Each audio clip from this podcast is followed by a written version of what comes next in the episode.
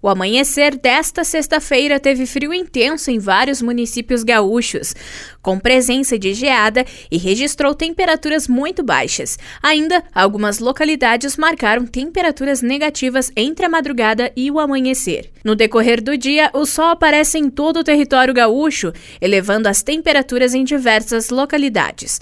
O ingresso de ar mais quente permite que as mínimas não sejam tão baixas quanto desta quinta-feira. Por isso, a tarde desta sexta será com marcas agradáveis e previsão de máximas ao redor de 20 graus em muitas cidades. Porto Alegre deve ter sol com mínima de 8 graus e uma máxima de 19. Na Serra Gaúcha, o dia será de sol com céu limpo, com temperatura máxima de 19 e mínima de 11 graus. Com informações da previsão do tempo, da central de conteúdo do Grupo RS Com, repórter Alice Correa.